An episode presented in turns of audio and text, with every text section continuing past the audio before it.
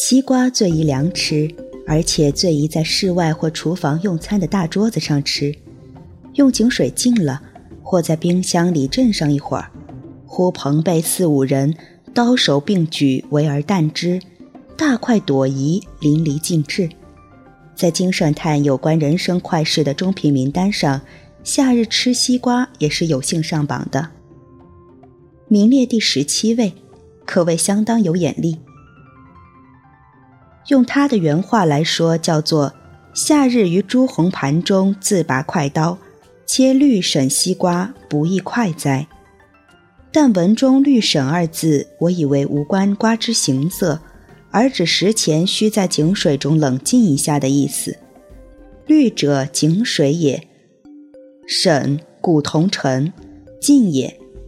南史任访传，初为新安太守，卒于官。武帝闻问，方识西苑绿沈瓜，投之于盘，喜不自胜。又魏文帝与曹植书有云：“服干瓜于清泉，沈朱里于寒冰。”说的虽然是黄瓜，但道理是一样的。当然，冰镇效果可能更佳。但人造冰块由西班牙医生比利亚·弗兰卡于公元一五五零年发明，换算成中历为明代嘉靖二十九年。尽管在此之前，中国的达官贵人已经掌握在地窖里储藏冰块的技术，但这只典型的王谢堂前燕不会轻易地飞入寻常百姓家，因此现在用家用冰箱做的冰块。称它为洋货或舶来品，一点儿也不为过。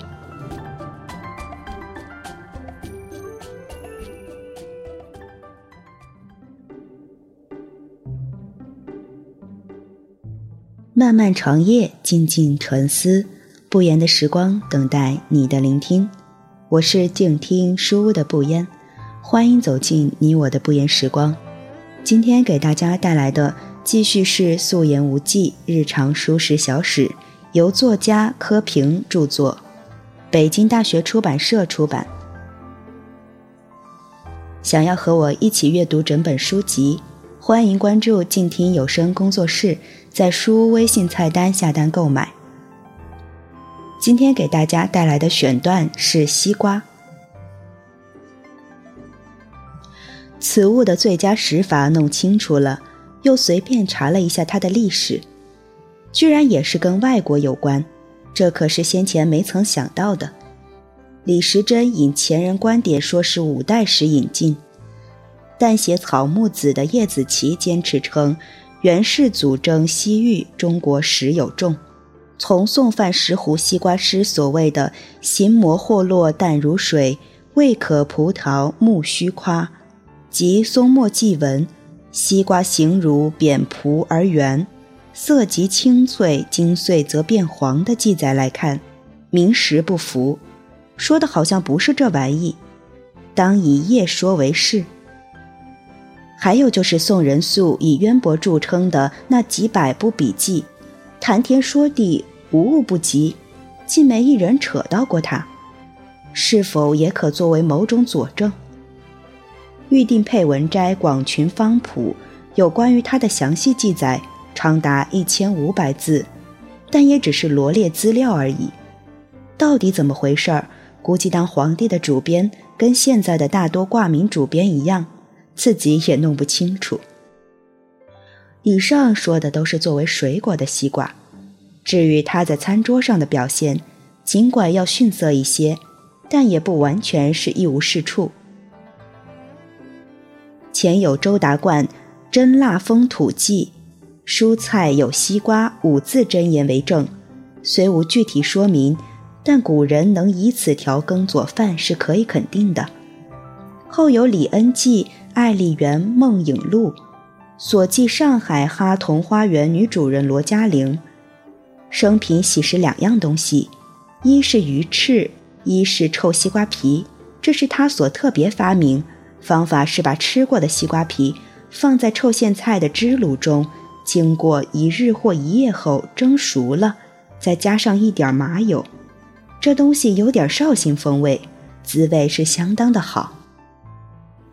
这姓罗的是民国初年中中国最富有的女人，王静安当年就在她的手下打工，靠台文海阁里藏的那箱甲骨文，写出了惊骇世俗的《阴卜辞》中所见先公先王考和《殷周制度论》。这里头是否也跟卜辞一样，有古老的臭卤的一份功劳，存疑待考。而我个人的实用经验是，将瓜皮削去外表清脆的部分，切成细丝，用开水捞一下后置于平盆中，用糖醋腌，加上盖盆，置冰箱内三四个小时，也就是中午制作，晚上吃吧。口感与黄瓜相似，但是更有韧劲。当然，这是以前没钱时候的玩法，现在此道已不闻久矣。说到穷，还有一件跟西瓜相关的事儿，四也值得一说。那是我在刚上初中的时候，母亲一人工资要养五口人，家境窘迫，米饭西瓜不可兼得，舍西瓜取米饭可也。夏日喝盐开水对付鼹鼠，最多也不过泡上一波菊花茶，算得上是奢侈的可以了。有一回想吃西瓜，想得馋涎欲滴，人穷志短，便跟着隔壁阿二上巷口瓜摊，明目张胆地做了一回没本钱的买卖。一人前蹲，装模作样的挑拣，一人尾拒其后，趁卖瓜的不注意。一个大好圆瓜便从胯下传至后者手中，不料正当大功告成之际，却被一教师模样的妇女发现，当场喊了起来，连人带瓜一起落网。卖瓜者是一黑胖太湖农民，拳头倒有小瓜大小。阿二与我做了个眼色，两人赶紧哭哭啼啼。原先也只指望拳头落在身上分量能轻一些。没想到事半功倍，不但免了一顿揍，卖瓜的叹了口气，还扔给我们一个小的，命令我们立即滚蛋。这样美好的事情，可惜在以后的生活中不大遇得到了。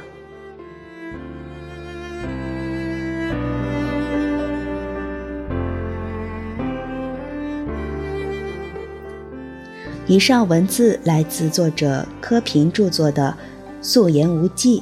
日常舒适小史。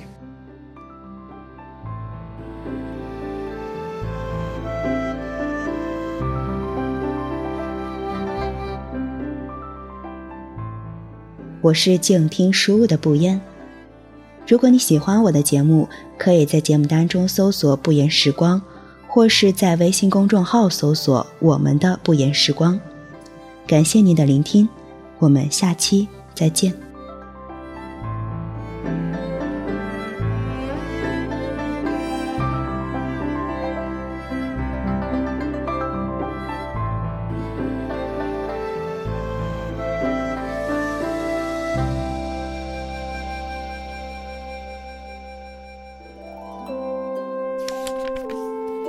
读书是我们了解世界的方法，也是我们每天最好的娱乐。每读一本书，都是一次修行。静听书屋，陪你在每一段向往阅读的路上。